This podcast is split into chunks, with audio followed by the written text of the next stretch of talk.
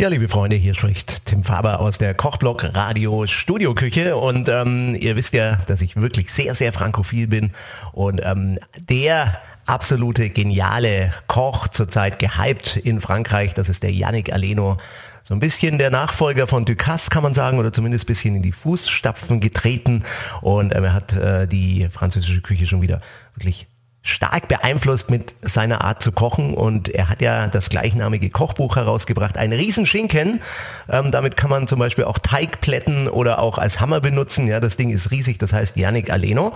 Und ähm, ich finde dieses Buch einfach genial. Und da gibt's ein äh, Rezept, das heißt Jakobs Muschelnüsschen, Schwarzwurzel mit cremiger Soße, junge Spinatblätter, und wenn man es daheim hat, Späne vom weißen Trüffel. Finde ich ganz klasse. Ja, und äh, da nimmt man erstmal Jakobsmuscheln, ja, so 14 Jakobsmuschelnüsschen wären ganz gut. Man öffnet die selbst, das könnt ihr, denke ich. Da habe ich auch auf YouTube ähm, im äh, Kanal von Kochblog Radio mein Video eingestellt, könnt ihr euch anschauen. Und dann äh, Tomatenfruchtfleisch braucht man. Da wäscht man Tomaten, nimmt man mal acht Roma-Tomaten, schneidet die in kleine Stückchen und püriert das dann mit einer Prise Salz. Ähm, eben äh, in der Küchenmaschine und das Püree in ein Geschirrtuch geben und dann lässt man das ab, abtropfen, ja, und das Fruchtfleisch dann in einer Sauteuse mit Öl bedecken, eine Prise Salz zugeben und dann aufkochen, fünf Minuten köcheln lassen und man nimmt es raus aus der Sauteuse. Dann äh, Schwarzwurzeln finde ich ganz toll, die habe ich äh, geschält, da habe ich zwölf Schwarzwurzeln genommen, da müsst ihr Handschuhe anziehen und ein bisschen aufpassen, denn sonst habt ihr alles schwarz und klebrig in der Küche.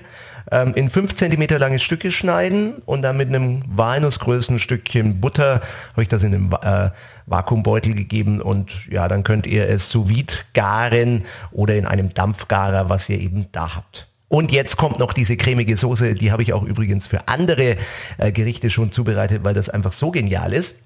Dann nimmt der liebe Yannick Schalotten und Champignons und schneidet die klein und fein. Und ähm, das Witzige ist dann, er schwitzt das an, äh, gibt in diesem Fall Jakobsmuschelbärte dazu, wenn man es hat. Wenn man es für was anderes macht, dann halt ohne diese Jakobsmuschelbärte. Äh, man löscht das mit Weißwein ab, lässt die Flüssigkeit vollständig reduzieren. Also nehmt ihr mal 150 Gramm Schalotten, 250 Gramm Champignons, äh, 500 Milliliter Weißwein, 100 Milliliter heller Geflügelfond und gleich noch 200 Gramm Creme Fraiche, Butter und 50 Milliliter Milch, ja, dass ihr ungefähr wisst, was da drin ist.